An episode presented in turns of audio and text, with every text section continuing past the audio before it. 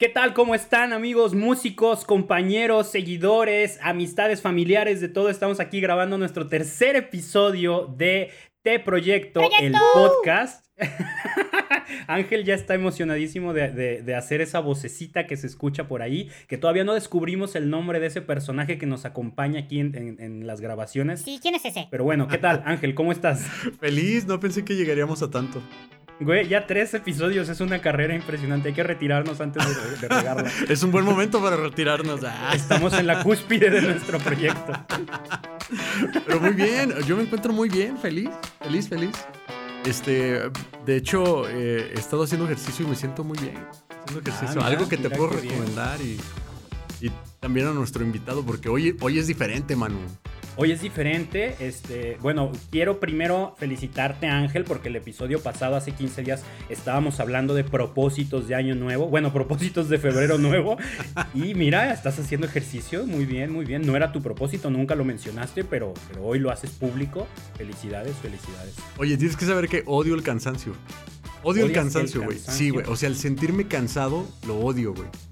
Y, bueno, ahorita no, no, es la excepción, pero tengo ese propósito de, de, pues, de hacer ejercicio y ya, ya espero que la panza se baje.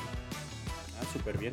Pues, pues ahí cuentas con nuestro apoyo y de seguro con algún otro meme por WhatsApp. Sí. Este, bueno, démosle la bienvenida. Hoy es diferente el programa, Ángel, lo, lo estabas comentando. ¿Por qué es diferente? Explícamelo tú. Porque hoy tenemos un invitado, Manu. Hoy vamos a hacerle las preguntas más X de la vida a nuestro, a nuestro primer invitado, el cual este, creo yo, fíjate, yo, yo creo que eh, él viene a abrir una nueva vertiente dentro de qué hacer cuando, cuando te preguntas qué voy a hacer en la música católica, qué es la, la propuesta la cual puedo hacer. Él, él, es una de las grandes cosas que podemos ver que ¿Cómo, cómo, se, ¿Cómo lo puedo explicar? Hay diferentes caminos, ¿no? Estamos llamados a, a, proyectos diferentes y este sin duda es uno de los más prometedores que hay. Estoy totalmente de acuerdo, así es que vamos a darle una bienvenida. Editor, por favor, pon aplausos. Por favor. Gabriel Eschel, ¿cómo estás? muy bien, muy bien, contento, emocionado porque estoy seguro que esta va a ser una entrevista de las que me gusta tener. Ah, mira. Ah, ¿y cuáles son las que no te gustan? Las que no le hacen. es que nunca me invitan, entonces. Ah. me tiro para que me levanten. A ver, Gabriel, antes de empezar, eh, ya tenemos la primera pregunta. Ok. ¿Por qué crees que te invitamos? No sé, porque no son muchas opciones. nosotros, te podemos, nosotros te podemos echar muchas flores, pero queremos saber ¿Tú por qué crees que te invitamos? Se vale contestar lo que sea. Lo que, sea, lo que sea. No sé, porque soy el más morro y es más fácil que la riegue, lo mejor. Oh, qué sabiduría de este muchacho. Muy buena. Buena respuesta, buena, respuesta. Buena, buena, buena. Oye, y, muy bien. Y bien habías dicho, mano, de esta pregunta van a salir respuestas que no te imaginas. Es verdad. Es verdad. Sí, cierto. No era por eso, pero me gustó, ¿eh? Exacto. Ok, pues ¿qué les parece Ángel Gabriel? Arcángel Gabriel, por favor. Si comenzamos con el pie derecho, vamos poniéndonos en manos de Dios eh, con una pequeña oración. ¿Les late? Perfecto. Dale, mano. Va, en nombre del Padre, del Hijo y del Espíritu Santo. Amén. Amén. Padre, muchísimas gracias por permitirnos seguir dedicando nuestro tiempo, nuestras ideas y nuestras risas a tu servicio Pongo en tus manos las intenciones de Gabriel, las intenciones de Ángel, mis intenciones y las de todos aquellos que nos están escuchando. Te pido que nos ilumines, que ilumines nuestro corazón y, e ilumines nuestra cabeza para que nuestras decisiones y sobre todo las de nosotros los músicos católicos que nos dedicamos a tu servicio sean siempre para mayor gloria tuya y para construir un camino hacia la santidad de nuestras familias, de nosotros mismos y de quienes escuchan nuestra música. Amén. En nombre del Padre, del Hijo y del Espíritu Santo. Y Santa Cecilia, patrona de los músicos, ruega, por, nosotros. Ok, vamos. Entonces arrancamos, Gabriel, con la carnita de este programa. Platícanos. Eh, tu infancia, cómo naces, estabas acostado hacia la derecha, a la izquierda en el vientre de tu madre, eh, no sé, ¿cuándo, qué, qué día naciste, platícanos, arráncate, suéltate. Pues bueno, yo creo que sí hay un poquito de historia, un poquito antes de nacer. Eh, nací a los siete meses, pero debió haber nacido a los seis meses porque Eh, hubo un problema, no estoy muy seguro todavía cómo, cómo fue el rollo, pero eh, hubo un problema con, con mi embarazo. ¿Con tu qué? Y bueno, con el embarazo de mi mamá de mí. Sí, ya, ya me he asustado. Dije, ¿qué onda con eso? No manches. Te adelantaste mucho en la historia, ¿eh? Sí, sí, sí, sí. ¿Con tu gestación se dice? No, no, espero que no. Ni idea. Bueno, Bueno, eh, ok. estaba eh, en ese momento, entonces, este, algo sucedió que eh, mi mamá dejó de darme alimento, ¿no? Algo sucedió, no sé, algo, la placenta pasó, no sé qué cosa, no sé. Total que estuve durante un mes sin que se dieran cuenta de esa situación, hasta que vieron que no estaba creciendo adecuadamente, no tenía el peso que, o sea, con un ritmo constante, ¿no? Entonces, pues operan a mi mamá de emergencia, nazco con un kilo 900 de peso, eh, con desnutrición. Eh, por ahí algunos doctores decían que pues, los pronósticos no eran muy buenos, pero eh, pues sí, gracias a Dios, aquí sigo todavía. O sea, ya de entrada, desde antes de llegar al mundo, ya, ya venía la cosa interesante, ¿no? Así Exactamente. está.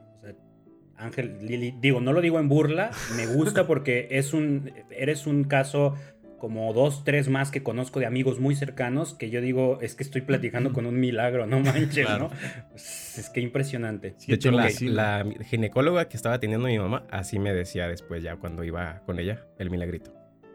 Sí, es que no manches, eso eh, no, no está fácil. Esto que platicas, seis meses, un mes de, de no recibir alimento en el vientre, híjole, sí está muy fuerte. ¿eh? Manches, un mes completo, no puedo creerlo. Sí. Y entonces naces a los, naces siete mesino. Ujú. Sí, debía haber nacido Más antes, pero sí, más o menos siete meses. Eh, un 18 de enero de 1990 y tantos. Y... de tantos. no, no, bueno. Así dejémoslo. No, Ay, noven- claro que no. 96. Ah, ya. 96. Tengo 25 años a la fecha de grabación de este, de este podcast. Y bueno, nací en, en un área marginada de, de Guadalajara, Tonalá. Todo lo que toca la luz. Pero ¿y ese lugar de sombras? Se llama Tonalá. Nunca debes ir allá, Simba. Qué mala onda. Saludos a toda la gente que nos escucha desde allá. Allá en Tonalá. No, le digo porque me echan mucha carrilla, ¿no? Entre los músicos, porque bueno, a mí hay otros, a otros compañeros que vivimos por acá. Porque sí, es, este, pues es como la zona un poquito más alejada de la ciudad. Entonces, Le, varios, le ¿no? decía, ¿mande? Hay varios decía- músicos que viven allá, ¿no? Sí, claro. Hay varios, hay varios. Sí. Le decía a Ángel el otro día, Gabriel, que ahí donde ustedes viven, no sé si eres fan, no sé si, si has visto la serie de WandaVision, Todavía no. ¿no? Ah, bueno, ellos Ah. viven en una ciudad muy particular que se llama West Westview. Point. Westview. Y le digo a Ángel, Gabriel vive allá, vive en el Westview de aquí de Guadalajara. Sí, sí, sí, ¿no? sí, sí, porque- Allá, eh, allá en su mundo que, que se aislaron ellos y, y otros tantos músicos que viven por allá. Pero sí, me encanta ver que todas las casas ahí donde vives tú, es, todas igualitas, todas Es una maqueta, es una maqueta. Ándale, es una maqueta, exactamente. Ese vato está orgulloso en la primaria, fue un héroe, ¿no? Así que... Oye, y entonces naciste ahí en, en- en Tonalá y toda la vida has vivido ahí. Sí, nunca me he cambiado de casa. 25 años y siempre he vivido donde mismo. Órale, qué chido. Y naces en una familia católica, naces en una familia ¿cómo? Sí, muy católica. eh, desde mis abuelos, bisabuelos, yo creo que ha, ha sido pues una, una tradición de entrada, una tradición la, la fe.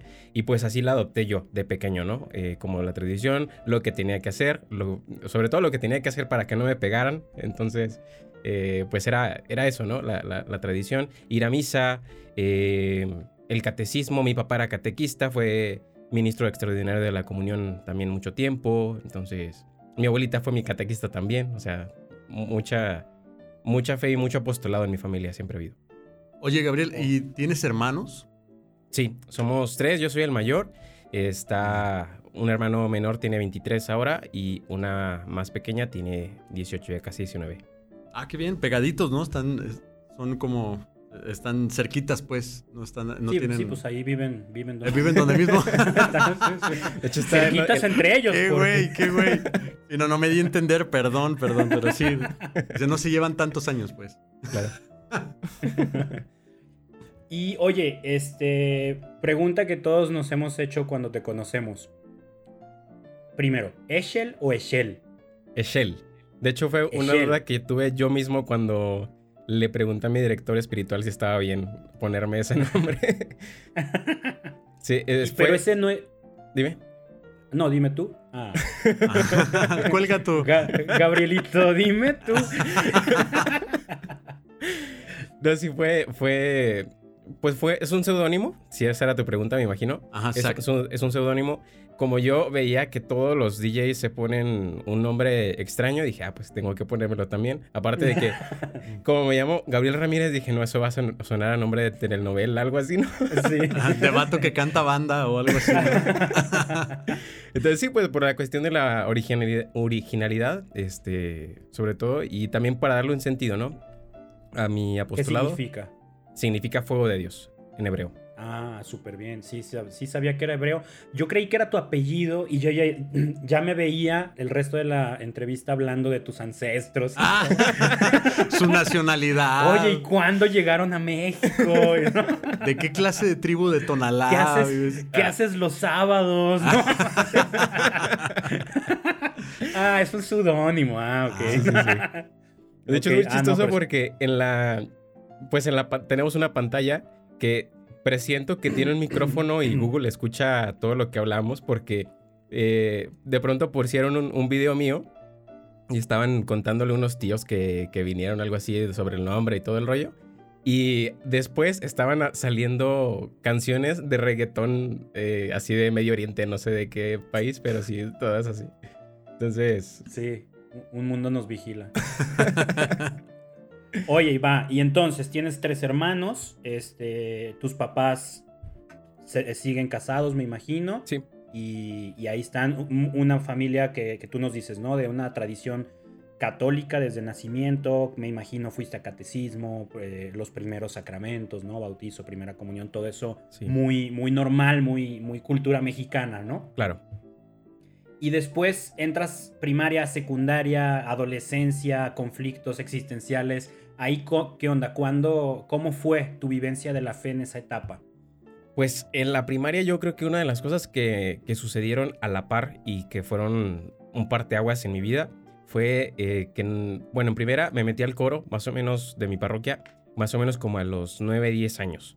Y más o menos esa edad eh, fueron de esas típicas escuelas que van a, a la primaria, que, que van a tener una super promoción para todos los alumnos y no sé qué, para enseñar computación, ¿no? En aquel entonces todavía enseñaban computación. Y, y pues me compraron la compu y todo el rollo.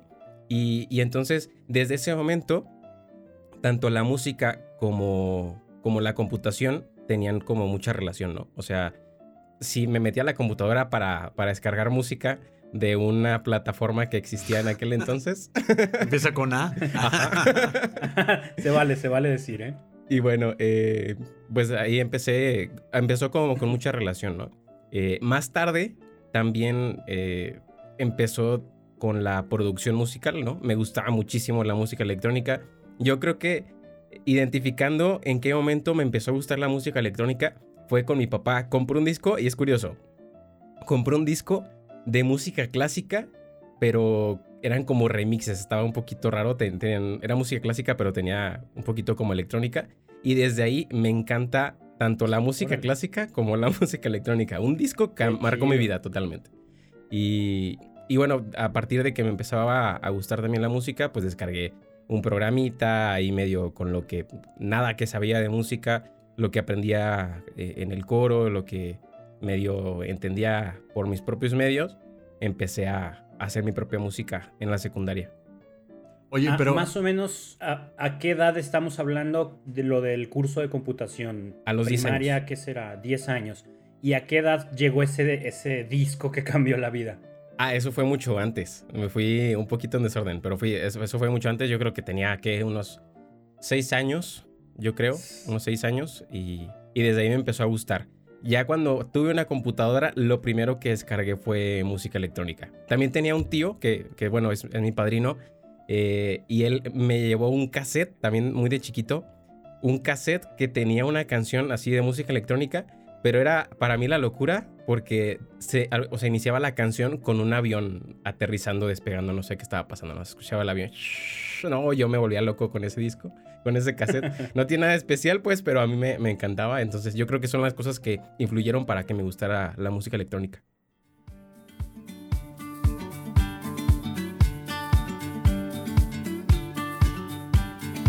Órale, qué chido.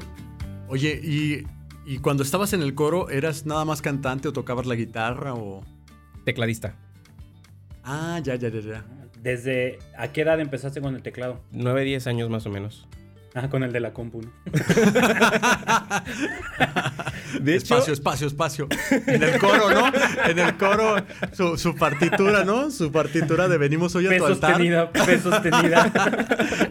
Eh, ah, Dos, una dos, pisada dos, difícil. dos, dos, el dos, dos, arroba. dos, dos, dos. Al 64, al 64. Arroba, arroba, arroba. arroba bemol, arroba Arroba, bemol.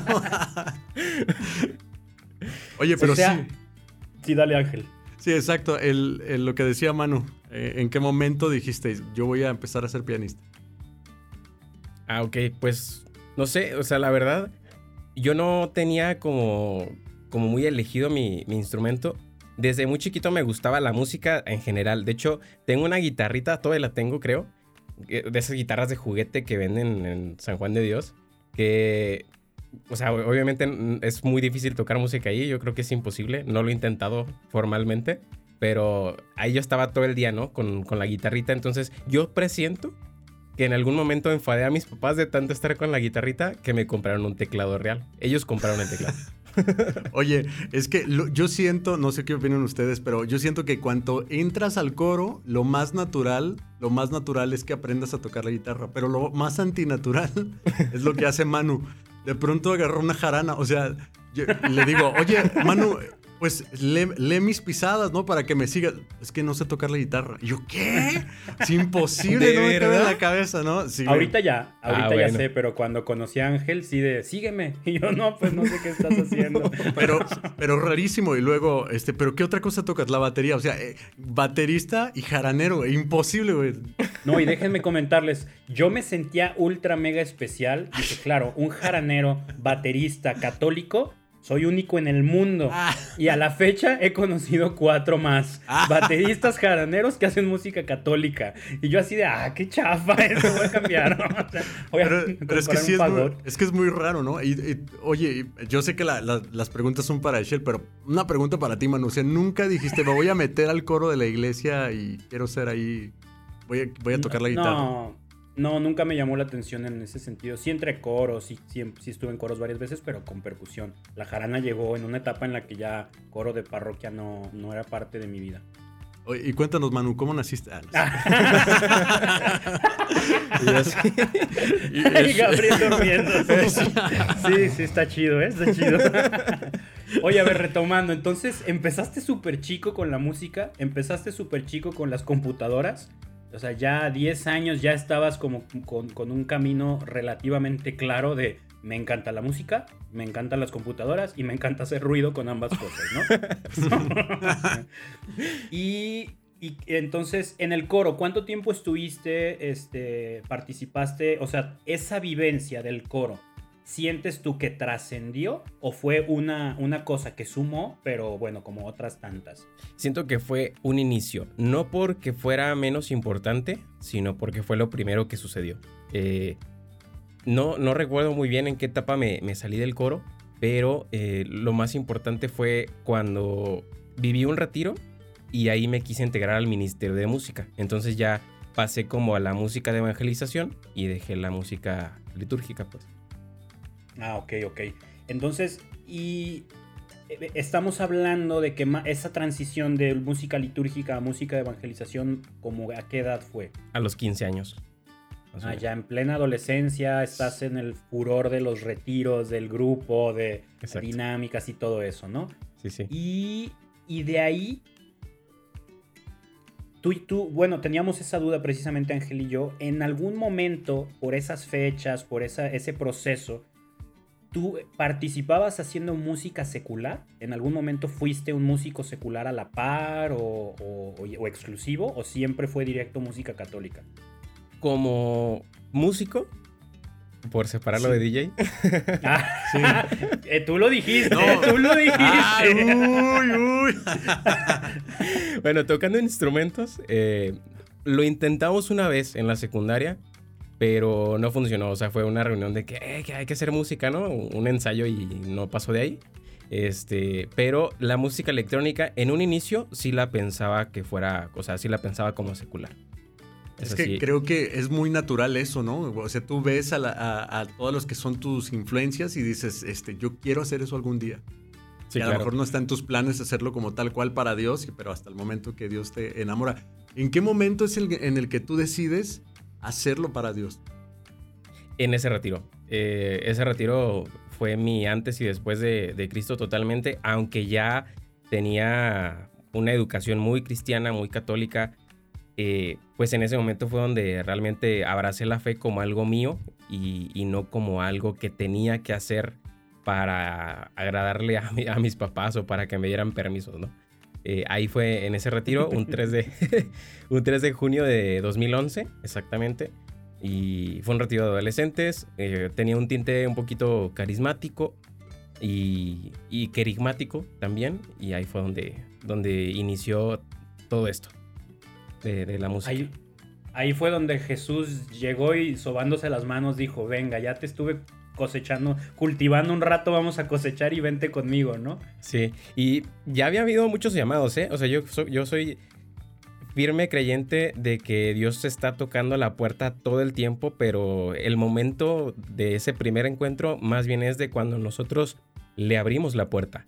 Porque a los 10, no, a los 11 años, eh, bueno, habían unos seminaristas aquí, como les digo que mi, familia siempre ha sido muy religiosa, eran de, pues, mi abuelitos eran los que recibían a los seminaristas, les daban de comer, etc. Entonces, pues ahí obviamente los seminaristas jalan a, todos los chicos chavos para los preseminarios, ¿no? Pues viví un preseminario, o sea, sí tenía como una inquietud de, pero más que nada por la curiosidad de, de que como era acólito también mucho tiempo, eso se me olvidó contarlo, Dijo acólito, ¿eh? Dijo sí, Ya, ya entiendo. no vayan a creer que Gabriel era alcohólico o algo. Y mucho tiempo, dice. y, a, esa edad. no, eso vino después. Ah, no es cierto, ¿verdad? entonces sí tenía como una inquietud, pero más que nada por el, este, ah, pues para, que el padre lavara sus trastecitos y todo eso, ¿no? Era más inquietud, eh, pues de niño, ¿no? Una inquietud muy, muy infantil. Pero en ese retiro fue donde sí ya pues pasa a hacer una, vida de fe ya, mucho más profunda. Oye, pero en estos llamados que sentías que, el Señor te llamaba, ¿qué era lo que sentías que, no te lo permitía? O sea, ¿había cierto miedo? Te lo digo porque yo creo que todos los que, a lo mejor los que nos escuchen, también estoy seguro que Manu, en algún momento de nuestras vidas donde Dios nos llama, sientes como que, eh, no, ahorita no. Es que siento que si me meto me voy a meter totalmente de lleno o no quiero dedicarme a eso tal cual. ¿Qué fueron las barreras que tuviste que brincar para decir, sabes qué? Completamente sí. Creo que hubo dos factores principalmente. Uno, eh, que me parecía aburrido. O sea, que se me hacía como que no sé, tenía una idea, sobre todo en la cuestión de la música, yo decía, guácala, o sea... no, o sea, no me atraía para nada, ¿no? O sea, claro que tenía una visión muy reducida, conocía muy poco, era más difícil conocer eh, proyectos de calidad en aquel entonces, obviamente. Eh, no, o sea, estoy seguro que sí lo sabía, pero, pero no, yo no, no, me atraía para nada. Y, y la segunda, creo que quienes eran demasiado religiosos a mi alrededor.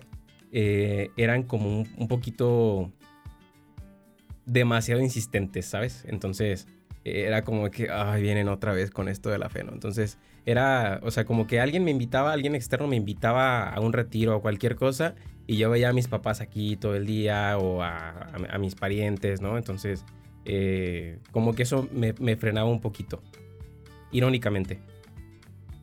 Oye. Sí, yo creo, yo creo que Dios. Eh, yo creo que es un proceso muy común entre músicos.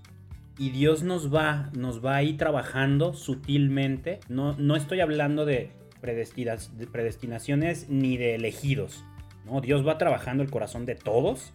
Pero los músicos yo creo que es un proceso muy peculiar porque somos muy sensibles Y entonces Dios se aprovecha de eso, nos da un corazón sensible para luego aprovecharse de eso y nos va trabajando poco a poquito, poco a poquito, ¿no? Y ya cuando llega el momento, uno cree que es un gran descubrimiento de, oh, me he encontrado con Dios, por fin mi vida va a cambiar, ¿no? Y ya cuando estás adentro, volteas para atrás y Dios es, yo, yo así me lo imagino, ¿no? Como riéndose y viéndonos de, sí, sí, tú me encontraste, claro, ¿no? O sea, yo llevo 15 años buscando, tocando tu puerta y tú crees que tú me encontraste a mí, ¿no? Y, y pues no, o sea, él, él, ya nos está esperando, como decías, Gabriel, ¿no? O sea, es, es cosa de que le abramos la puerta. Oye, sí, algo así como de, oye, Dios, ¿sabes qué? Se me ocurrió una idea. ¿Y si te sigo? Ah, es lo que te vengo diciendo. ¿Sí, no? Idea millonaria. Exacto. Y si te sigo y hago ah. música contigo. Así el de Dios no en la frente. Uy, está bien, dale. Oye, y entonces, este, esa, esa duda, ¿qué tanto te, movió, qué tanto fue conflicto en tu proceso interno? La cuestión de, Yo me identifico mucho con eso de, híjole, es que la música católica no se ve tan chida, ¿no? No, está, no suena que va a estar padre hacer eso. Entonces, ¿qué tanto fue conflicto para ti el tomar la decisión de, ya soy evangelizador, retiros, comunidad y todo esto, pero girar también el aspecto de la música allá hacerla para él completamente. ¿Te costó trabajo? ¿Fue un proceso interno difícil o, ya se dio muy automático y muy natural? El deseo surgió en ese mismo retiro porque ahí me topé con una con un estilo de música religiosa muy diferente al que yo conocía, que fue en un retiro con un ministerio de música, momentos de oración, un poquito atmosférico el asunto, muy emotivo, entonces me, o sea, me topé con algo muy diferente. Yo creo que eso fue de los principales aspectos que dije, wow, entonces sí se puede hacer algo diferente, ¿no? Sí existe algo diferente.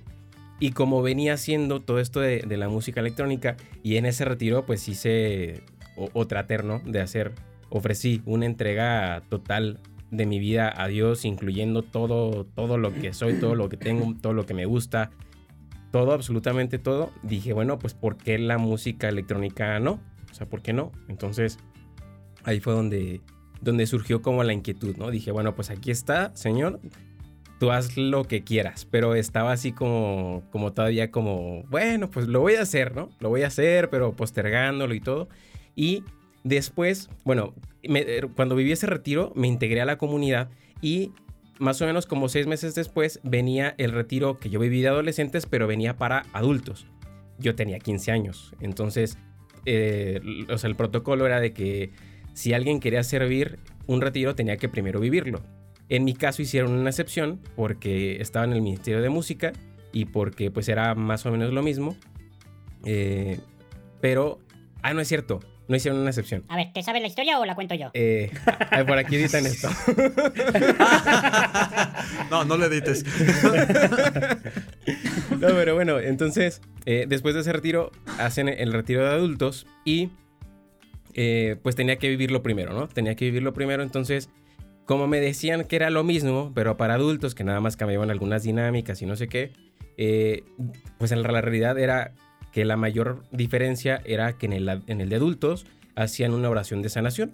Entonces, pues lo típico, ¿no? Pongan sus manos ahí en la oración, ya estaba el predicador hablando, diciendo que pusiéramos nuestras manos en ese lugar del cuerpo que quisiéramos que él sanara y que si no lo pusiéramos en el corazón para que Dios sanara nuestra, nuestra alma, ¿no? Entonces, pues yo lo hice así y en ese momento eh, el predicador que no me conocía, era, era un predicador invitado, eh, me dice, aquí hay un, bueno, empieza, empieza a decir, aquí hay un joven que tiene, siente calor en sus manos, ¿no? Entonces yo, yo estaba sintiendo ese calor, pero dije, pues ya tengo como 15 minutos con las manos así, es por lo mismo, ¿no? De que tengo las manos así.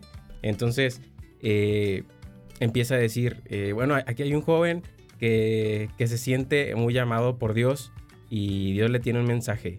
y no, no, no, recuerdo muy bien cómo, qué, qué pasó entre medio, pero llega el momento en el que, en el que dice, ese joven está dudando. Y yo, yo, yo estaba dudando, ¿no? Porque, por lo de las manos, ¿no? Y en ese momento me dice, Dios quiere que creas. Sí, Gabriel, eres tú. En ese momento de, desato en llanto porque no lo podía creer. No había una forma lógica de explicar eso. creo que con todo este tipo de cosas hay que tener mucho cuidado. Me cuesta mucho contarlo, no siempre lo cuento, pero, eh, pero yo no lo podía creer y, soy testigo de que, de que algo... De que pasó ahí. Ajá, algo pasó. Sí, sí.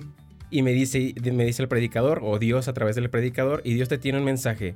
Dios te dice que ninguna lámpara se enciende para ponerla debajo de un cajón, sino que se pone sobre un candelabro para que todos se llenen de su luz. Dios te pide que en este momento le entregues tus manos para que la música que quieras hacer se la hagas a Él. Entonces ahí, ahí fue donde. Ni cómo negarte. ¿no? no, no, no. Oye, es Gabriel? Es Shell, es Shell. Es Shell, es Sergio. Gabriel acá como, a ver si no soy yo, ¿no? Aquí hay un joven y todos ya bien adultos, ¿no? Y Gabriel, Aparte eso sí, claro. Oye, Siente qué calor en sus manos. Siente calor en sus manos y sus manos quemándose ahí de la veladora que tenía cerca. Oye, qué chida experiencia, la verdad, ¿eh? Es, es, de esas cosas. A mí me encanta, ahí lo hemos platicado Ángel y yo, es, eh, de esos temas. A mí me fascina que se comparta ese tipo, ese tipo de vivencia, porque es muy fácil que perdamos de vista que, que esta realidad, este plano, no es el único, ¿no? O sea, mm. los católicos tenemos que creer no porque sea un dogma, sino porque es una necesidad de nuestro espíritu. Tenemos que creer que hay algo más allá que nos está esperando para regresar.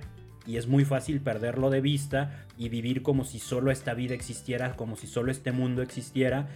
Y, yo creo que cuando un católico vive así, pues se pierde el sentido de ser católico, ¿no? O sea, la razón de nuestra existencia, precisa, de nuestra fe, precisamente es que hay una trascendencia plasmada primeramente, o sea, en el, en el gran suceso del cristianismo que es la resurrección de Cristo, y precedida por la resurrección que nos espera a todos. Y eso conlleva muchas acciones que, que, trascienden nuestra razón, con cosas a veces muy sencillas, pero muy, muy, muy importantes y que marcan la vida de, de las personas que se prestan a creerlo, ¿no? Como fue tu caso.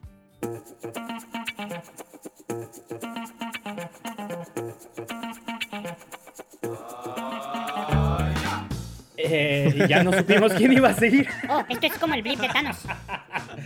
A ti que estás escuchando, disculpa, pero tuvimos que hacer una parada eh, técnica para, para, checar unas grabaciones, pero ya no supimos cómo íbamos a retomar la, la conversación. Pero bueno, Gabriel, nos estabas platicando de este eh, chidísimo suceso en tu vida y, y, cómo marcó, cómo, cómo Dios te, te, presionó de, oye, ya, ¿no? O sea, como como novia que ya quiere casarse, no voy a decir Ay, novia de quién. que te etiqueta. oye, que te etiqueta en cosas así como de. O avanzamos o ya le paramos, ¿no? bueno, Dios nunca nos va a pedir eso, pues, pero que, que, avanzamos o le paramos. Él siempre nos va empujando por atrás, ¿no? oye, no, que, ligeramente te etiquete. ¿Ya viste qué bonito vestido? Y te etiqueta ahí. Ay, Dios. La vieja Dios, confiable. ¿Ya viste, Gabriel, qué bonito concierto de alabanza? Exacto. ¿Ya viste qué bonita se ve la tornamesa delante del Santísimo. Ahora no Mira, círculo, círculo, círculo, todo perfecto. Qué bueno. Oye, y, dentro de este andar en tu vida, ¿no? Ya, ya más o menos primaria, secundaria, ya estás metidísimo, música, llamados. O sea, 15 años, ¿qué fue? Entrando a la prepa, ¿no? Más o menos. Saliendo de la secundaria, sí entré a la prepa ya con toda la revolución. No manches, te agarró. pues. Te agarró súper chavito, Dios. Sí, no manches. Llego a sentir como cierta envidia, ¿no? Así como, no manches. Ay, a mí me habló a los 30, ¿no? Ah. Oye, y, prepa. Prepa es una etapa difícil para vivir la fe, ¿no? Yo creo que quienes ya venimos en el rollo evangelizador y estamos en prepa, es difícil porque empiezas a ver el mundo mucho más grande, empiezas a relacionarte con gente de muchos más ámbitos y, el mundo te empieza a coquetear, ¿no? Ahí cómo lo viviste.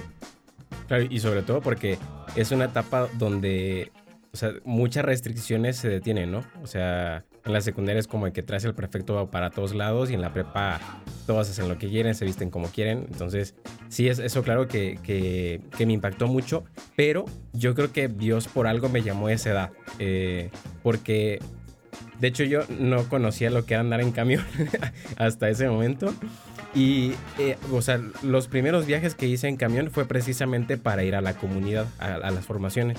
Iba, iba los lunes a la formación general, iba los sábados adolescentes y, y los viernes al ensayo del Ministerio de Música, ¿no? Entonces, pues me la pasaba en camión entonces, eso me ayudó a, a, en la prepa poder adaptarme como de mejor forma. Dije, ah, bueno, ya, ya sé de qué se trata, ¿no? Pero, como, como todo esto fue tan, tan a la par, el, el, cambio fue, fue muy, muy cercano, pues yo estaba con, o sea, con la euforia, todo lo que daba, quería hablarle de Dios a, a cualquier persona que me encontraba en la calle, ¿no? Entonces, eh, pues así, así sucedió en la prepa. Eh, fue un poco eh, es un poco complicado porque al principio entré a, como técnico en administración, o sea, nada que ver con lo que me gustaba. Pero como hice la prepa ahí, ahí en, en administración, eh, estuve un semestre, después me di de baja porque de, de, plano me di cuenta de que no era, no era lo que yo quería, pero en, en ese semestre siento que Dios ayudó a muchas personas a través de mí. O sea, o sea, como traía la euforia, todo lo que daba, cualquier persona que tenía alguna inquietud, algún problema o algo, me buscaba a mí. Entonces fue algo muy padre. Yo creo que al contrario fue algo muy padre. Claro que estaba el grupito de la gente que, que me criticaba y que me decía el santurrón, el cucaracha de templo, etcétera. Pero yo creo que las experiencias positivas lo opacaban totalmente. Órale, qué chido, qué chida experiencia. ¿Y saliste de administración y a qué te metiste? Eh, a la general, a la prepa general, eh, pasé un mes eh, trabajando porque ya había pasado la etapa de inscripciones para... Ah, bueno, tenía que darme de baja y volverme a inscribir. Pero pues yo creo que valió la pena la, el, el, sacrificio. Fue un año perdido, eh, pero, pero valió la pena. En ese tiempo me puse a trabajar. Trabajé un poquito también como para ir construyendo mi estudio de grabación, por lo menos para ponerle eh, algunas bocinitas o algo, algunos monitores. Creo que fue lo primero que compré, una interfaz y unos monitores. Y, y ya, ¿no? Eh, o sea, también me sirvió para, para eso. Y en toda la, la, la, la etapa de la prepa comencé a construir ya el proyecto de música electrónica. Para, para, Dios. Oye, eso que estás diciendo es algo muy importante y lo platicamos Manu y yo, ¿no? Este, lo primero es eh, como, como reunir todos los elementos para ponerle pies y cabeza a tu proyecto, ¿no? O sea, porque si va en serio, así literalmente va en serio. O sea, tienes que, tiene que tener ya físicamente, no nada más soñarlo, pues, sino que ya tienes que tener físicamente todo lo que es los pies de tu proyecto, ¿no? Que en este caso fue pues el comprar tus bocinas, tus monitores. ¿En qué trabajaste como para decir necesito solventar para, o sea, tener dinero para comprar esto y esto y esto y esto? Pues la verdad, nunca he trabajado en nada diferente que en el negocio de, de, mi abuelo que administran mis papás. Entonces, pues es una empresa familiar. Yo me encargaba un poquito. Al principio inicié como barrendero. En, en, a los 12 años entré como barrendero. Pero me decían, oye, pues ayúdenos con, a, a, sumar tales cantidades, ¿no? Entonces hacía listados de cantidades. Ya después dijeron, bueno, pues pásalo a la computadora. Tú que sabes de computadora, ¿no? Entonces. Tú que eres DJ. Métele ritmo a la barrida. Hijo, tú que eres DJ, mézclate la grenetina con la fruta. ahora yo, ahora yo. ¿Por qué no se puede hablar en serio con un DJ? Porque siempre está cambiando de tema. Yo, me toca. Un DJ iba a pie y otro DJ a bichi. Um, no lo entendí. Eh, Tú sabes, eh, como el DJ, el famoso con, con nombre italiano. Uh, ah, vale, olvídalo. No, pues eso de esa cuestión de la, de la computación, pues sí, me, me ayudó mucho a, a, ayudar a mis papás en, en, toda la cuestión de migrar a la, a la, cuestión digital. Entonces, pues sí, hasta la fecha me siguen, si se les atora algo, les sigo ayudando, ¿no? Pero sí, en eso fue donde trabajé. Ah, pero sí, ¿de qué? Así te fuiste solventando, pues, para poder sí, claro. tener tu equipo. Sí, eh, fue, bueno, pues es un, es un negocio de, de, distribución de materia prima para la gelatina. O sea, saborizantes, colorantes, grenetina, todo este tipo de cosas, colágeno hidrolizado, todo Órale, esto. Qué peculiar. Qué chido. ¿Y comes mucha gelatina? no, no, me enfadó. Ah, claro, sí, claro. Mi Oye. suegra hace unas gelatinas deliciosas. Ay, sí, deja quedó bien. Ayer fuimos a comer con ella y nos hizo una de mandarina. No, no, no, una delicia. Luego los invito. ¿Luego nos invitas? Luego los invito. ¿Hoy? Ah, ok. Oye, en mi caso, en mi caso, una de mis hermanas trabaja en una chocolatera muy famosa de Italia. Bueno, trabaja en, en México. Que todo el mundo dice, ay, esta crema que le pones al- a los molletes, etcétera. No, yo la odio ya con toda mi ¿A poco? esta crema famosa de avellana, no podemos decir marca. Córtale, mi chavo. Ah, Pero sí, ay, yo ya- porque somos un podcast súper importante. Sí, no quiero. Pero si quieres que aquí suene toda la marca, patrocínanos. No te la vas a acabar. Y hoy en Sí, tu sí. mes de febrero, febrero, Sí, sí pasa, sí pasa. No, este. pero yo sí quedé también igual que, como dice Shell, ya ay, hasta acá, hasta el cuello del- de los chocolates. Sí, y bueno, es que ponle que, que, o sea, ellos se dedican a, a distribuir la materia prima para hacerla, pero, o sea, antes, o sea, eh, se relacionaba mucho porque mi abuelito les vendía la materia prima para hacerla a mis papás. Entonces, 12 años comí gelatinas todos los días. El experimento. Oye, tus papás, ahora dale la gelatina de. de- dale la gelatina de, de carnes en su jugo que hicimos. Venga. Seguro le va a gustar. Seguro. No, no, no. Oye, viejo, ¿no le gustó al niño? Tiene diarrea y vómito. Dale la gelatina de paracetamol.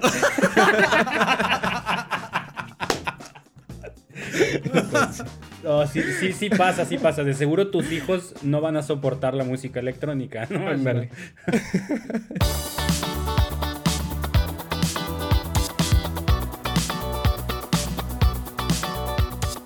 Oye, No, y- ojalá y no. entonces, entonces tu chamba, prácticamente tu vida laboral se ha, se, se ha concentrado, por un lado, en el negocio familiar, apoyar a la familia, y por otro, música, completamente, ¿no? No Dios te ha permitido no tener que, que, que- que ser, lo, lo- lo voy a decir Ángel, perdón, pero no has Ay. sido, nunca has sido músico de grupo versátil, güey. traidor, traidor. Eso es, eso es como el pecado original de todos los músicos. ¿no?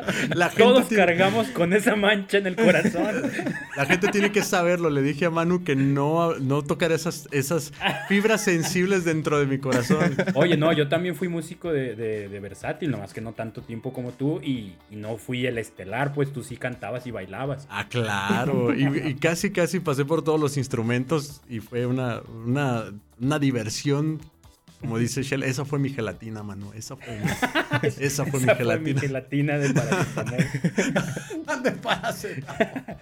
Oye, Gabriel, ¿y qué más instrumentos tocas? O sea, hasta ahorita vamos con que eres DJ, tornamesas y todo este rollo, y, y- y piano, ¿no? Teclado. Ah, bueno, espérame con esa pregunta. Antes te iba a contar otra cosa que me ayudó mucho de, que fuera, o sea, mi otro trabajo fuera el negocio familiar, fue que tuve la oportunidad de ir migrando a, a ser músico evangelizador de hobby a músico a tiempo completo de una manera paulatina, progresiva. Porque poco a poquito fue así de, de, abuelito, pues necesito un poquito más de tiempo, ¿qué le parece si trabajo hasta tal hora, no? Entonces así poco a poquito hasta que trabajaba ya el último por horas y, y- y me dio la oportunidad, ¿no? De ir migrando hasta que de plano le dije, pues abuelito, ya quiero dedicarme al 100% a esto. Muchas gracias, aquí voy a estar para lo que se necesite, pero de lejitos desde fuera, ¿no? O sea, fue una transición muy natural, muy, muy espaciada. Que eso es buenísimo para, para poder darle forma a un proyecto, porque muchas veces los músicos católicos, sobre todo, me he topado con esto, somos muy impulsivos y de golpes, ya quiero dedicarle todo el tiempo y, oye, sí, espérate, pero tienes tres hijos, una esposa y co- colegiaturas que pagar, ¿no? Sí. Y, no, pero es que Dios me está llamando y, híjole, no, yo creo que Dios no te va a llamar a que, a que hagas las cosas así, ¿no? Aguántame. Entonces, tú tuviste esta gran ventaja de, de sentir y hacerle caso al llamado a una muy buena edad y, y creo que supiste manejarlo muy bien, de no, de, no, no volcarte de manera no pensada, no planeada, sino paulatinamente, ir construyendo, ¿no? Esos cimientos de un proyecto que ahorita, pues es un proyecto que tiene para crecer muchísimo, pero que ya creció muchísimo también, ¿no? Y eso es, yo, es algo que ya te he dicho y que te admiro muchísimo, que sabes dar pasos planeados, sabes dar pasos programados prudentes, y Prudentes. que te dejas llevar por la inspiración del Espíritu Santo, pero donde se necesita, que es en la inspiración para componer, para conectar con la gente, para todo esto, para predicar, pero no, o sea, no en la planeación técnica de un proyecto, ¿no? Ahí sí se necesita cabeza y aterrizar, y eso está bien chido. Oye, Gabriel, y, y yo complementando lo que está diciendo Manu, yo, yo creo que eso te viene, tú dime si sí o si no, de algo muy importante que estabas diciendo hace un momento, de la formación que decidiste tener, ¿no? Yo creo que de ahí te viene esa, ese, ese don, ¿no? De la prudencia, de decir, ah, bueno, lo siento, pero necesito planearlo porque las cosas de Dios llevan un orden. Sí, claro, pues de hecho, pues lo voy a decir, ¿no? Eh, porque se lo agradezco muchísimo. Le primero que me dijo cuando le dije, o sea, cuando, cuando estaba pensando ¿Y que... qué me dijo? ¿Y qué le dije? ¿Qué me dijo? ¿Vas a ir? ¿Vas a Y ir Dios o me dijo, ¿vas a ir?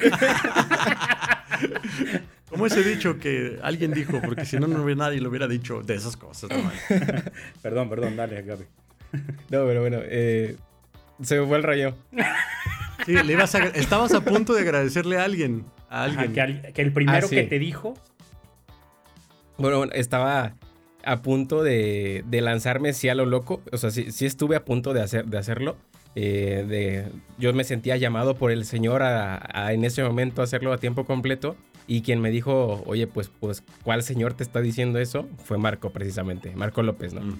Ya los dos lo conocen. Entonces, él sí me ayudó muchísimo. Me, dio, me ayudó muchísimo a bajarme de las nubes y a, a orarlo más, a, a prepararme, a formarme. Obviamente, como lo acompañé como tecladista mucho tiempo eh, en el programa de música en Fe Mayor, que era de formación de músicos, eh, en algunos retiros. Entonces, eso me ayudó muchísimo también a, a ser prudente. Pero yo creo que otro factor que influyó muchísimo es que soy muy perfeccionista. Entonces, me cuesta mucho iniciar las cosas porque digo, no, todavía le falta, todavía le falta, todavía le falta, todavía falta. Entonces, lo postergo mucho. En realidad, eso me ha ayudado de alguna manera, pero también es algo con lo que sufro. Igual Manu, Sí, ¿eh? es- Así, así te veo yo, Manu, ¿eh? Igual, Manu, de verdad, este, para este proyecto, uh, fue, me lo dijo hace como dos años. Sí, Oye, estaría genial, luego te llamo. No manches, dos años Ah. después. hace dos años, güey, y si entrevistamos a un muchachito que anda con Marco. Ah. Se ve bien interesante como gelatinoso.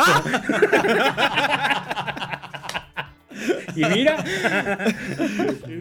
Este, oye, y sí, claro, ¿no? Es, es vital. Eso también yo creo que tienes una gran ventaja que muchos, muchos desearían tener, que yo me siento también considerado, considero que me siento afortunado por esa parte, la relación con este tipo de músicos que ya llevan una trayectoria, que ya la regaron, que ya se cayeron mil veces, que, que se han sabido levantar y que además tienen la disposición de dar un, un acompañamiento, ¿no? Marco, pues como dices, lo conocemos, es un gran amigo mío, también he trabajado con él mucho tiempo, lo admiro muchísimo y sí, o sea, cada palabra que sale de su boca, bueno, casi cada palabra que sale de su boca es de gran aprendizaje y, y- y de mucho enriquecimiento para los que estamos un poquito más atrás en la trayectoria, ¿no? Sí, claro.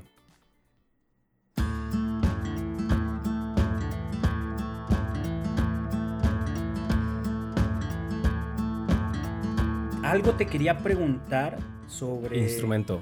Ah, instrumento, claro. ¿Tocas, tocas algo más? Retomando ya, ya como esto, esta cuestión de, de, de- de sí, de, de los instrumentos que tocas. Qué gacho. Oye, te vi, te vi así como.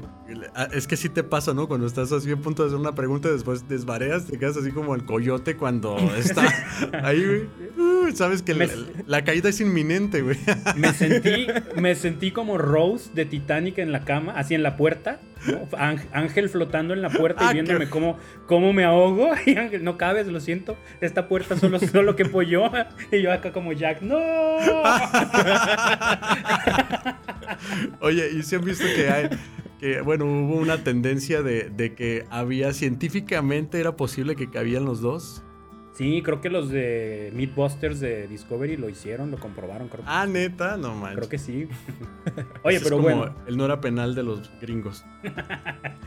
¿qué instrumentos? ¿Qué instrumentos tocas?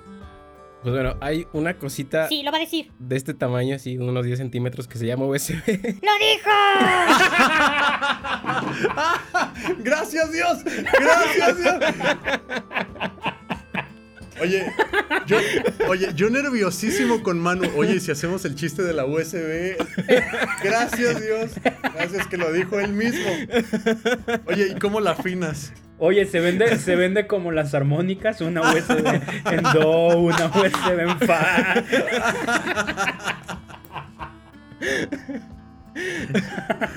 Ay, no. Oye, bueno, pero pues no. depende. Si son de las que te venden con música pirata en la gasolinera. Qué bueno. Oye, pero sí le, o sea, yo no sé, la verdad nunca me he metido al rollo de la, de, de la música electrónica, DJs y todo esto. O sea, sí se juega, sí, sí se tallan discos, sí se hace cuichi, cuichi, cuichi, todo esto. O, Sí, ¿cómo? gran O- o- pregunta, gran o pregunta. más bien tu chamba es producción, preproducción en el estudio, armar la música, todo esto, y ya en vivo es medio acomodar, medio disparar, ¿cómo es? Pues lo más importante de un músico electrónico, por así decirlo, es el diseño sonoro. O sea, sonar profesional, sonar fuerte, sonar potente. Yo creo que es lo que más se busca eh, en la mayoría de, de los músicos electrónicos. Pero, eh, pues ya en la práctica, pues sí, la mayor parte del trabajo está en el estudio de grabación. Ahí es donde se, se hace la mayor chamba. Eh, evidentemente no muchos le, le meten todas las ganas o no muchos le metemos todas las ganas en la parte de la composición, más bien en la producción. Pero eh, de ahí en la parte de la mezcla en vivo es básicamente, o sea, un, DJ puede sobrevivir haciendo que se pueda pasar de una canción a la otra sin que se note. O sea, es, es esa parte de la mezcla, es el trabajo indispensable de un DJ. Claro que sí se pueden hacer muchísimas otras cosas, hay muchísimas técnicas de mezcla, hay muchísimas técnicas para incluso estar tocando la instrumentación de una canción con las voces de otra. O sea, hay muchísimas eh, técnicas. Obviamente también está el scratch, el, el chiqui chiqui, eso es el scratch, ¿no? Eso es lo más famoso, ¿no? Sí, sí, es- eso se usa más en, en- en hip hop, pero, pero también, también Oye. se puede utilizar. Oye, Gabriel, pero sí puedes en vivo generar un, como un feeling, ¿no? O sea, con la tornamesa. Es que yo también no tengo ni idea de cómo es que funciona.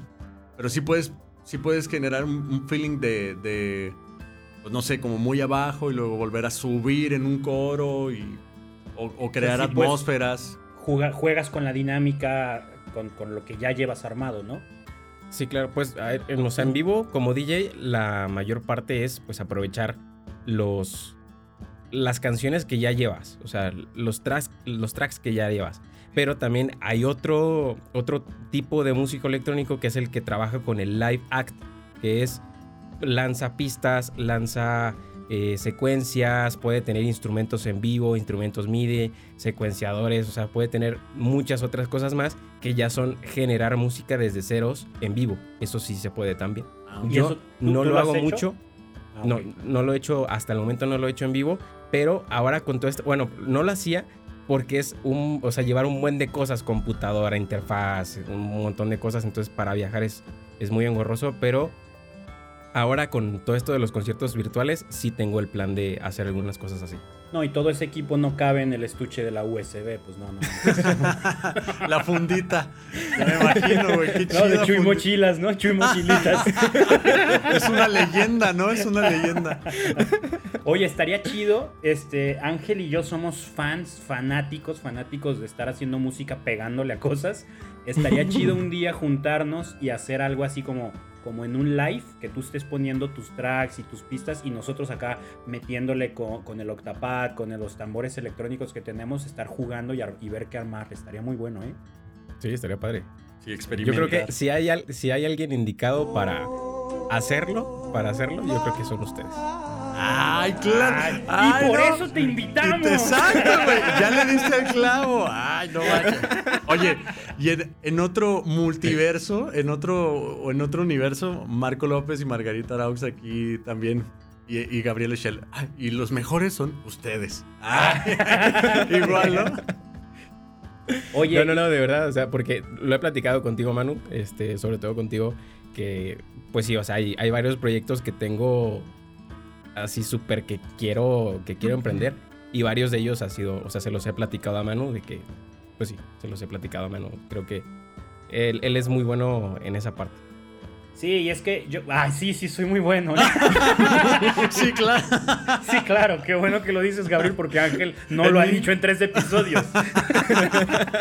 y si lo digo yo, sonaría muy mal. Ajá, o sea, no, no, más bien iba a decir que, que, está bien chido, porque por lo menos aquí los tres coincidimos mucho en, en ese gusto por la curiosidad sana nos gusta experimentar, nos gusta, creo que tanto el proyecto de Gabriel, que es yo creo que único en el país, como el de Ángel y el mío, que, que, son peculiares, eh, se caracterizan por eso, ¿no? La música que hacemos es música no conformista, no es lo primero que nos nace, no es lo más común y, y nos gusta como, bueno, sí, quiero compartir esto, este regalo, pero quiero que la envoltura sea única, ¿no? O sea, quiero que, que, que destaque en la mesa de regalos de quién envolvió su regalo así. Ah, eso es lo que hacemos con nuestra música, por lo menos nosotros tres, y eso está bien. A mí me gusta, a mí me encanta cuando eh, metafóricamente llego a una fiesta, o sea, un evento católico, y veo una envoltura distinta.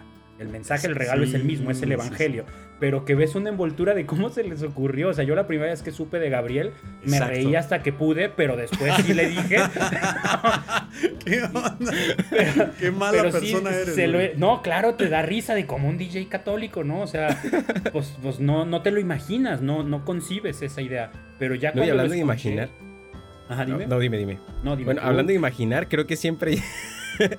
siempre hay como dos polos cuando, cuando la gente dice, ah, pues va a venir un DJ católico, ¿no? La gente de la comunidad se imagina dos cosas totalmente distintas. Una, un DJ de 15 años, o sea, así de que va a poner el, sonidero, que, de que va a mandar saludos en vivo y así. Jesús está bien. Pues un saludo a toda la gente que se encuentra ahí arriba. Algo así, ¿no? Agárrale la mano. ¿Y dónde están las chicas solteras? Y no sé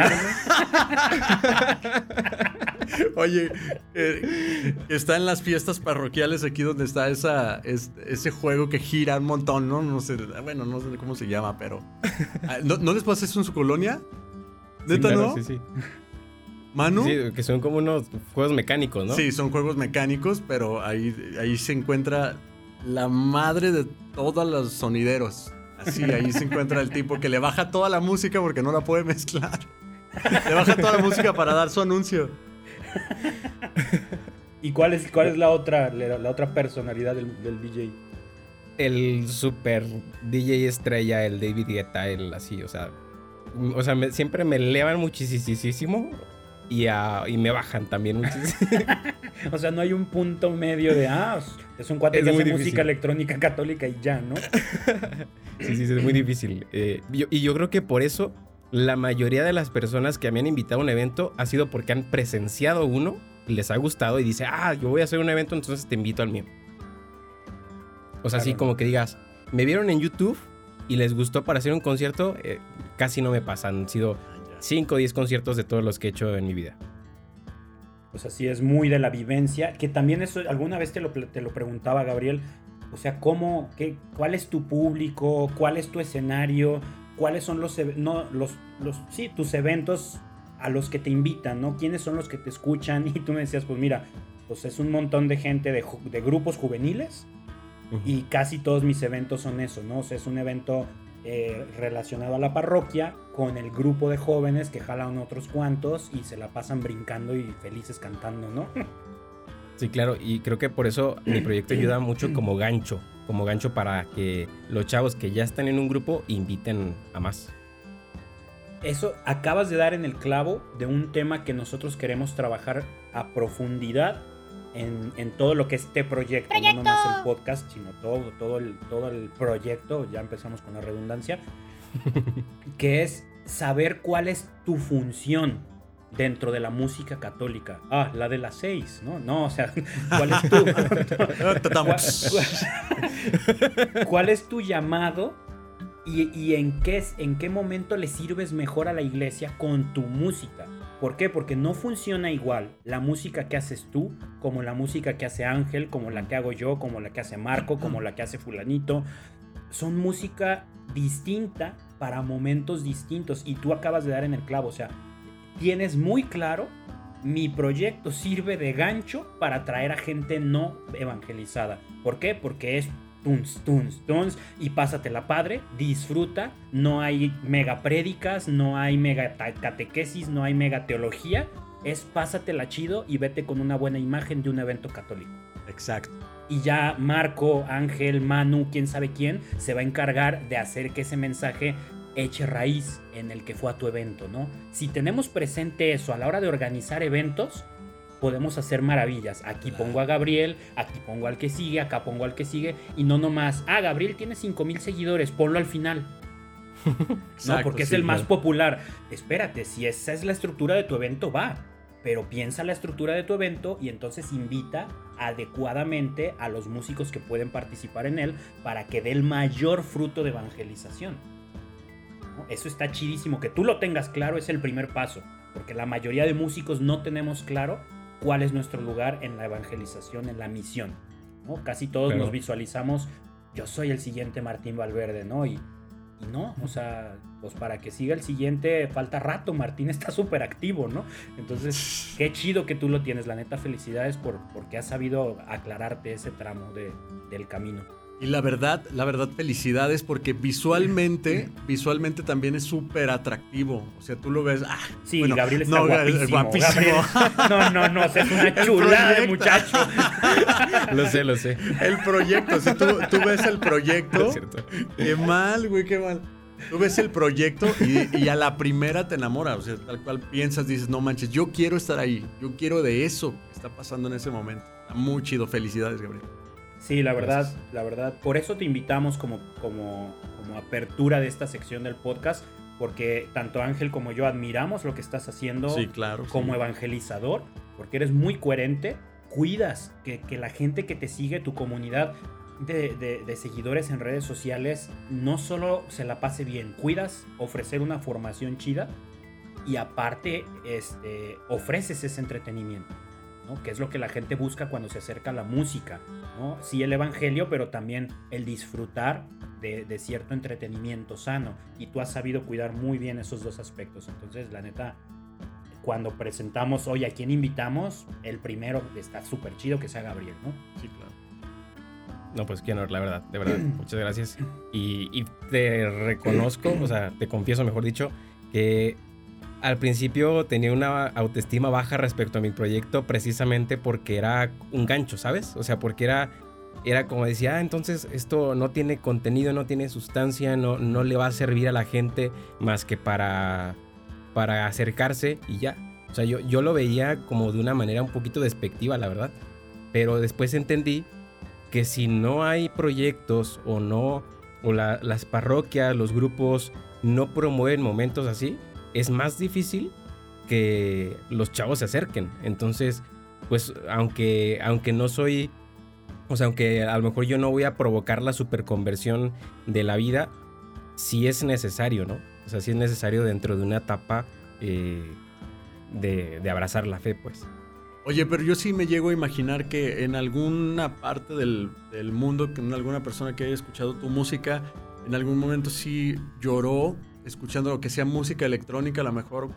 Eh, yo tengo un hermano de 23 años que la música electrónica le enchina la piel tal cual y, conoce todos sus matices y todo. Y estoy convencido de que alguien que escuchó tu música puede decir, híjole, esta canción me hizo llorar. O sea, esta rola me encanta porque me acuerdo de ese momento que viví en, en mi parroquia o me acuerdo de aquel concierto que fui a visitarlo y, y que le devuelva la fe tal vez en ese momento yo creo que sí, eh, eh, tu música sí es capaz de llegar a, provocar un, un, boom dentro del corazón de una persona.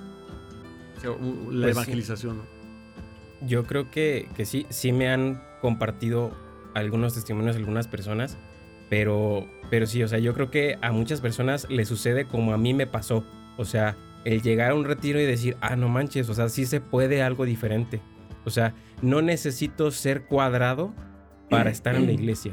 Y yo creo que eso lo trasladan a su propia vida y dicen, ah, bueno, entonces no necesito hablar de cierta manera, vestir de cierta manera, tener ciertas ideas, porque también se puede ser diferente, ¿no? Entonces yo creo que eso es lo principal que, que, mueve a las personas en mis conciertos. Lo platicamos Manu, Manu y yo, perdón Manu, Eh, necesitamos santos que usen tenis, necesitamos santos DJs, ¿por qué no?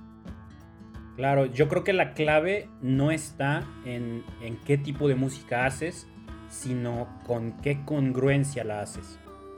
Podemos hacer música electrónica, podemos hacer reggae, mestizaje, rock and roll, eh, balada, no sé, vallenato, lo que sea, y le va a llegar a la, a la gente que disfruta esa música.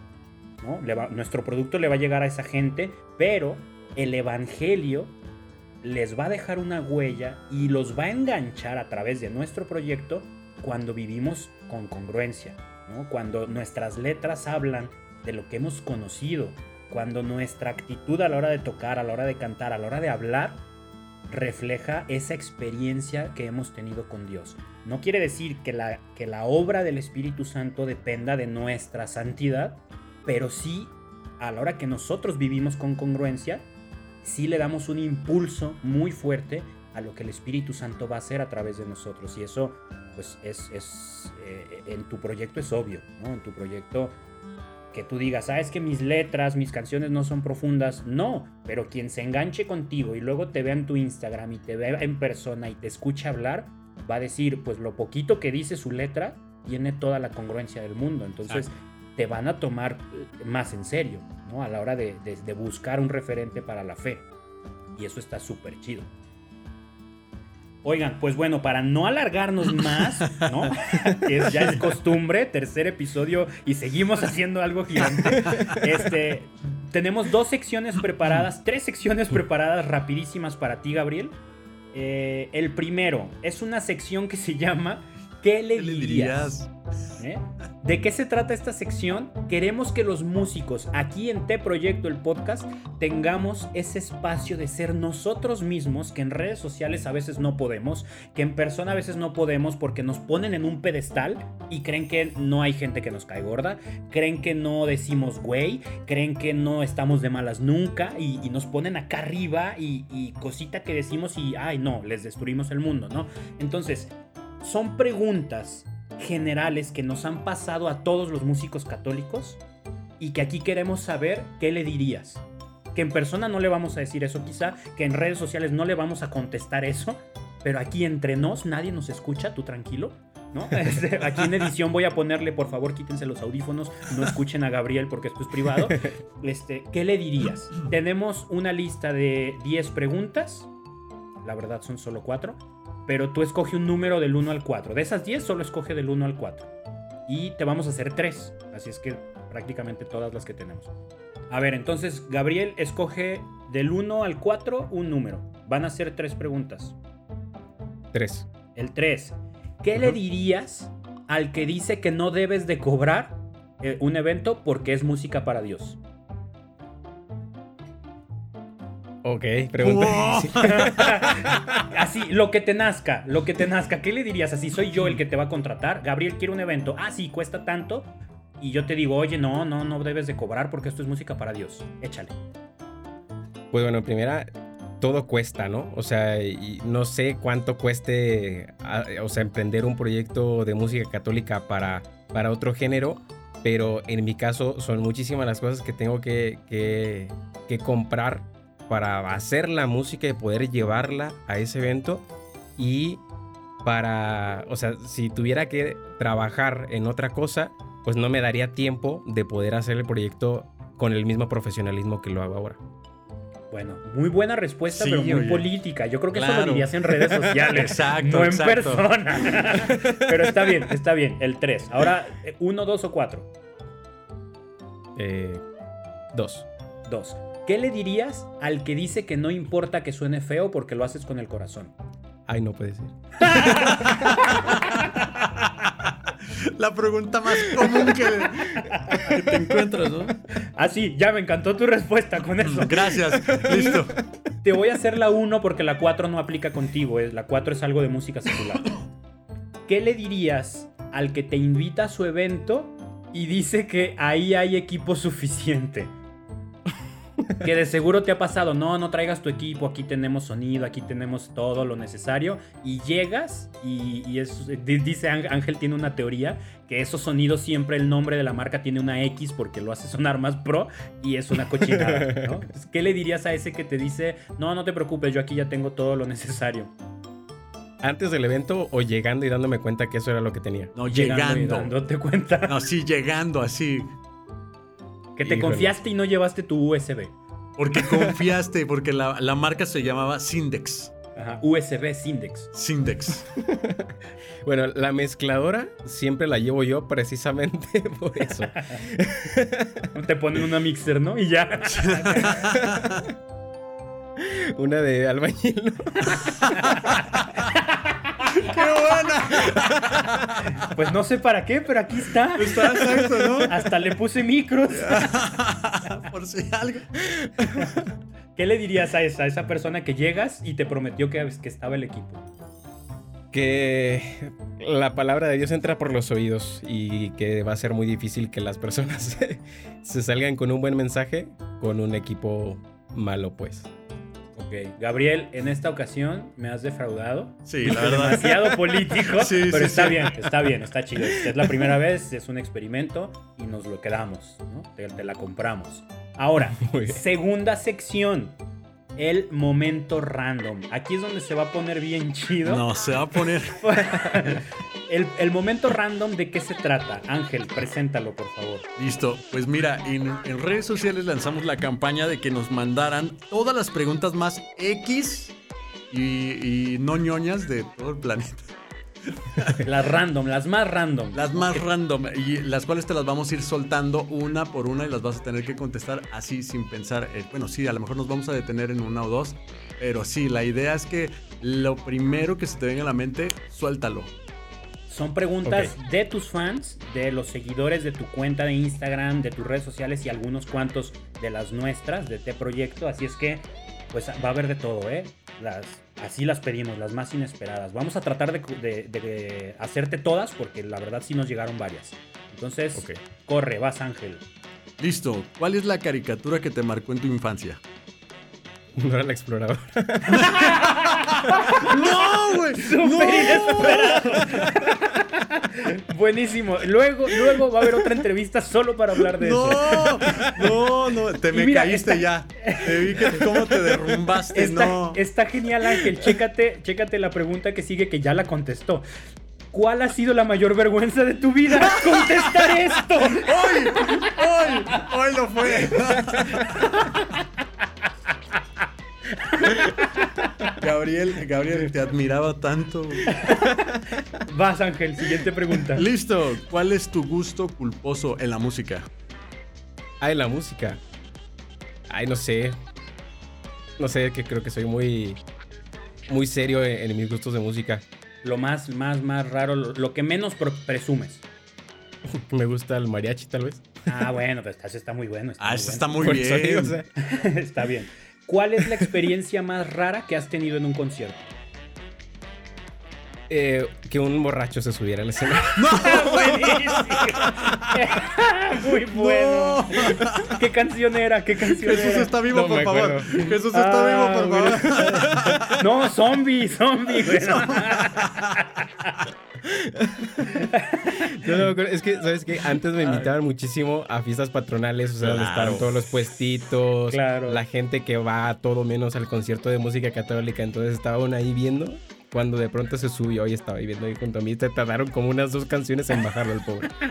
Buenísimo. Oye, ¿creyeron que era del staff? ¿Sabes? No sé, o sea, como que nadie sabía qué hacer o, pensaba que, pues sí, pensaban que eran de, conmigo, no sé, ni idea. ¿Listo? ¿Bebidas frías o calientes? Frías. Eh, ¿Qué zapatos nunca usarías? Los tribaleros. Muy bueno. Muy buena respuesta.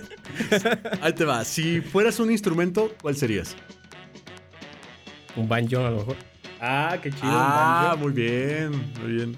Venga. Eh, a ver, Gabriel, ¿alguna vez viste una serie de televisión que se llamaba Viajeros en el Tiempo? No me acuerdo. No me acuerdo. No, es muy vieja. Me ¿eh? suena, pero no me acuerdo. Muy, muy vieja. Sí, yo la veía de chiquito y creo que ya era retransmisión. Sí, claro. Gabriel, si hubieras ganado el torneo del poder de Dragon Ball Super, ¿qué hu- hubieras hecho lo mismo que número 17? No vi Dragon Ball. ¡No! ¡Ah! ¡Ah, mi Gabriel. corazón! No sé si esto es peor que Dora la Exploradora. Sí, sí. Le voy Creo a... que es un cúmulo porque ¿Por qué crees que voy a dar que nunca hayas visto Dragon Ball y que la caricatura que marcó tu infancia sea Dora, esto es fatal, fatal. Qué mal. Ok, está Ya, bien. ya le quité bien. el like a su página. Ya. Ah. Ya, sigamos, sigamos. Bloqueo. Este, ah, mira, ya llegan las, las preguntas interesantes, ¿eh? ¿Qué tipo de chicas te gustan? Las que aman a Dios. Ah, Es- muy bien, ay, ñoñazo, Mira, no pero- manches, Oh, no, no, no, déjalo. Eh, Aquí de seguro este episodio lo van a escuchar un montón de chicas y entonces está bien, está bien que, que cuide. Está bien. A ver, venga, esta pregunta yo no la entendí. Tú, tú puedes decirme si qué es lo que significa. ¿FL o Appleton? Ah, ok. Pues es, es lo mismo, en realidad. Yo uso FL. Bueno, son programas de producción, eh, o sea, para producción de audio, que son deporte, diferentes a los de mezcla, como Pro Tools, por ejemplo. Ah, Pero yo uso FL Studio porque eh, el sampler me parece mucho mejor. Y, pero Ableton lo utilizo para live act, así que uso los dos. Órale, súper bien. Siguiente. actos en vivo. ¿Sabes cocinar? Quesadillas y huevos, pero sí. Y gelatinas. bien, bien, quesadillas y huevos. Es más de lo que sabe Marco López, ¿eh? Me consta. Va- Vas, Ángel. Ay, Dios mío. No, se me acabaron, pero bueno, aquí, Ah, ¿a aquí va una de las que tengo aquí. Sí, bueno, eh, aquí va. ¿Cuál es tu dulce o golosina favorita? Dulce o golosina favorita, la nieve, el helado. ¿De sabor? Chocolate. Ah, muy tradicional. Empalagoso. Mientras más empalagoso, mejor. Extraño, no manches. ¿Qué es, ¿Cómo escoges tu ropa? Checo mis fotos a ver cuál me puse antes. Buenísimo, muy muy bueno.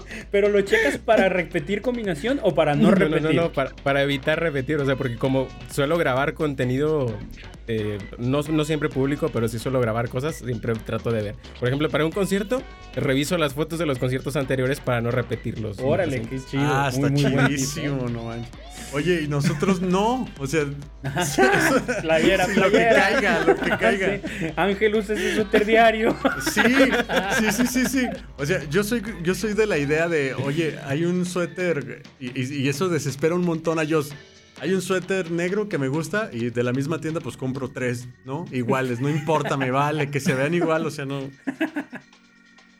Siguiente, vas, Ángel.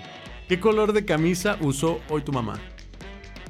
Ay, no sé. ¡Ah, qué mal! No manches, yo te admiraba. Es que Ah. yo no me fijo, yo no me fijo en el exterior. Ah, Ah. sí. Oye, color... ¿Prefieres, ¿prefieres las cosas dulces o picantes? Dulces. Bueno, depende, depende. Si es como postre dulce, pero si es así como que a las 12 del día, cuando empieza lo, la, el guzgo, o a las 6 de la tarde, salado.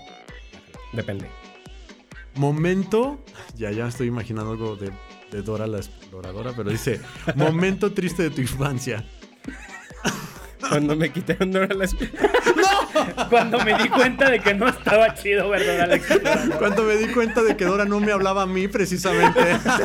De que yo no era George, nada. Cuando no le contesté un día a la exploradora y me di cuenta de que hablaba en general. Híjole, esto va a dar para mucho. Eh, ¿Qué haces en tu tiempo libre? Videojuegos. FIFA. Súper bien. Ángel, Eh, perdón, si no lo editan. ¿Cuál es el juego favorito de tu infancia? El juego favorito Sí, de mi el, infancia. el juego de, de- de video. Ah, videojuego de favorito de Sí. mi infancia. Ay, no sé. Mario Bros. ¿Pero cuál? De, todo, de todos, el Mario Bros. 1, 2, 3, World. El 3. Sí, porque la infancia Sí. de Gabriel llegó. ya Mario ya iba muy adelantado. Sí, ya. sí, Sí, tienes toda la razón. No, Sí. el 3 es una leyenda, ¿eh? Sí, sí, el 3 está Sí, muy sí. bueno. ¿Qué te molesta de una persona? Que no sea sincera. Que no sea auténtica. ¿Pantalón o short? Pantalón. Promoción. Que digamos que mis genes son un poquito velludos, entonces. no, no- Estamos hablando aquí con un hobbit. Con un jo- Este, ¿verdad? Proporciona tres buenos y malos hábitos que te identifiquen. A ver, bueno, tomo mucha agua. Malo, me levanto muy tarde. Ah, Voy mucho al baño. Te levantas muy tarde, eres, eres de, de levantarte a gusto. sí. A gusto, digamos. Ok, Sí, dejémoslo en, hecho, un- demasiado. en uno y uno para seguirle. Vas, Ángel. Vale. Eh, fin, se acabaron. ¿Tú ya acabaste? Híjole, a mí me quedan que no te mandé tantas, entonces. Eh, bla, bla, bla, bla, bla. ¿Cuál es tu...? No, esta no. Ah, ¿Qué color ya? Ah, esta ya te la mandé. Artista de música secular que escuchas. Armin Van Buren, ¿Es tu máximo? DJ. Sí, sí. Ok. ¿Hay algo que no soportes que la gente coma enfrente de ti? Todo lo que tenga que ver con animales, o sea, escamoles, chapulines, todo eso. Ah, con insectos. Insectos. Sí, claro. Ah, yo dije, no manches. Nada. no- Ranas no sé qué son lo que se comen. Ah, sí, todas esas cosas raras, ¿no? Asiáticas que provocan coronavirus. ok, perfecto. Bueno, esa fue la sección Momento Random. Eh, gente que nos mandó sus preguntas. Gracias, este, espero que se sientan satisfechos de que las leímos. Los que no, los que a los que no leímos sus preguntas, la indicación era muy clara, eran las preguntas random, porque hubo más de ¿y cuándo fue tu momento de inspiración y tu testimonio? ¿Y cuándo decidiste dedicarle tu vida a Dios? Bueno, eso ya se contestó en la charla y hubo otras que dijimos, no, pues no, esta Gabriel lo publica todos los días en sus redes, así es que después Claro. no vamos a preguntar, ¿no? Entonces, última sección, Gabriel. Eh, recomendaciones. Recomiéndanos, por favor, uno o dos músicos católicos que tú digas se la van a pasar bien a gusto aquí. Tienen que entrevistarlos. Ah, ok. Yo iba a decirte Rosa de Sarón. Ah, bueno, estaría genialísimo, pero algún día los podemos licencia. conseguir. Si algún día, el día que, que aprendamos a hablar portugués, los invitamos. Híjole, no sé. Bueno, no, pero sí, se vale que sea para escuchar o para que los entrevistemos. Rosa de Ah. Sarón es muy buena referencia. Y alguien más, Y- no sé. A ver, en español. Es que, o sea, se me ocurre eh, Son by Four o ¿cómo se llama el Jorge Campos? ¿Cómo se llama? Jorge Campos. Es un portero. No, Estaría sí. chidísimo entrevistarlo, pero es un portero. El Brody. sí. No me acuerdo cómo se llama uno de los vocalistas que, que- Bueno, todos son vocalistas, ¿verdad? Ajá. Solistas, ¿no? Uy, El que canta, el que canta. El que canta. El que toca la guitarra. el- Todo el plan, todo el planeta. Ok, está bien, está bien. Primera vez, primera vez vamos a pasarla, ¿no? Son by no Four nada. y Rosa de Sarón. Esperemos algún día contactarlos. Vamos por ustedes, muchachos.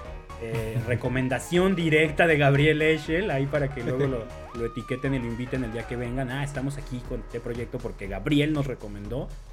Este, un consejo técnico para que los músicos católicos mejoren su proyecto. Algo, lo que sea, en cuestión dinero, cuestión manejo de redes, cuestión musical, lo que, lo que tú digas, yo hago esto, me funciona y te recomiendo que lo hagas. Que piensen en cuál es su público objetivo y que le pregunten a personas creyentes y no creyentes sobre su proyecto para que le den su opinión. Creyentes y no creyentes, eso es Qué vital, ¿eh? buena, no manches. Buen consejo. buena. Claro. Y por última recomendación, un contenido evangelizador. Puede ser un podcast, una persona, un libro, algo, una cuenta de, de Instagram que tú recomiendes, que digas, yo sigo esto, yo escucho esto, yo leí esto y se los recomiendo porque está chidísimo. Amar al máximo un- son dos, un matrimonio que habla sobre teología del cuerpo. Ok. Dan cursos, es Instagram que es... Sí, tienen su cuenta de Instagram y aparte dan cursos muy buenos sobre teología del cuerpo. Amar al máximo. Ahí está. Entonces, recomendaciones con el sello de Gabriel Echel. Así es que no se las pierdan, no pierdan de vista todo ese rollo. Y bueno, o sea, está muy bien. Gabriel, muchísimas gracias. Pues bueno, eso fue todo. La verdad, Gabriel, nos la pasamos chidísimo. Ángel, algo que le quieras confesar a Gabriel. Eh, que te admiraba tanto. Ah, pasado. No, este, muchas gracias por aceptar esta, esta entrevista y de verdad gracias por ser así de original y sobre todo por contestar sinceramente cada pregunta. Estuvo muy chido. Sí, la verdad, Gabriel, nos la pasamos muy bien en esta primera entrevista de este proyecto. Eh, creo que fue un, un hitazo que tú fueras nuestro primer invitado. De verdad, muchísimas gracias por aceptar. Porque sabías a lo que te exponías, sabes que somos carrillas y, y que esto podía tornarse un poco incómodo. Pero creo que la libramos bien ambas partes. Entonces, te agradezco muchísimo. No sé si tú quieras despedirte diciendo algo. No, pues eh, a ustedes, de verdad que muchas gracias. Para mí es un honor apadrinar este, este proyecto. eh, Bueno, al menos para los músicos, de verdad, eh, muchas gracias. Yo sabía que, que podías esperarme con un buen, un buen podcast, así que espero que la gente lo disfrute tanto como lo estoy disfrutando yo al grabarlo. Ah, qué chido. Pues muchísimas gracias. Fuiste nuestro Raúl Velasco, nos apadrinaste en las entrevistas. Este, referencia para viejitos. y bueno, pues muchísimas gracias, gente que nos escuchó hasta aquí. Si tuviste la paciencia de escuchar hasta aquí esta sarta de tarugadas que hablamos hoy, la verdad, un aplauso para ti. Sigue a Gabriel en sus redes, sigue su proyecto. Si no lo conocías, no te lo pierdas. Está haciendo música muy buena y está haciendo una labor evangelizadora impresionante. Si ya lo seguías, pues síguelo, síguelo siguiendo, ¿no? Este, vale mucho la pena. Gabriel está construyendo una comunidad muy chida de jóvenes apasionados por Cristo y que, que se están formando y que se la pasan genial. Así es que síganlo, Gabriel Eschel en todas sus redes sociales, en las plataformas online está su música y esperemos tenerlo aquí mucho más seguido de lo que, de lo que hemos pensado. Y bueno, pues también los invitamos a que nos sigan a nosotros. Estamos en Facebook como T Proyecto y en Instagram como T Proyecto Off. Eh, estamos haciendo muchas cosas, vamos a tener más invitados, vamos a tocar varios temas relacionados con los músicos católicos, eh, finanzas, manejo de redes, generación de contenido, estrategias de proyecto, experiencias, anécdotas, de todo un poco. Y vamos a tener muchas entrevistas pronto. Vienen muy buenos invitados, así es que no se pierdan T Proyecto, suscríbanse al podcast en su directorio favorito, Spotify, suscríbanse y compartan, iTunes, Apple, Apple Podcast, déjenos ahí cinco estrellitas, eh, sus comentarios. Si no están convencidos de cinco estrellas, espérense, espérense al siguiente episodio, ya que se convenzan nos dejan las cinco. Preferimos cinco que tres, ¿no? Está más chido las cinco, de verdad. Entonces, bueno, no, dejen las que gusten. Así es que, pues muchísimas gracias, Gabriel, muchísimas gracias, Ángel, público en general, podescuchas fidedignos, fieles, más allá de mi madre y tu madre, Gabriel, todos los demás que nos escuchan, y Ángel, perdón. Este, de verdad, muchas gracias. Nos encomendamos a sus oraciones y tengan por seguro que ustedes estarán en las nuestras. Nos vemos, nos escuchamos la próxima edición. Chao. Bye. Gracias.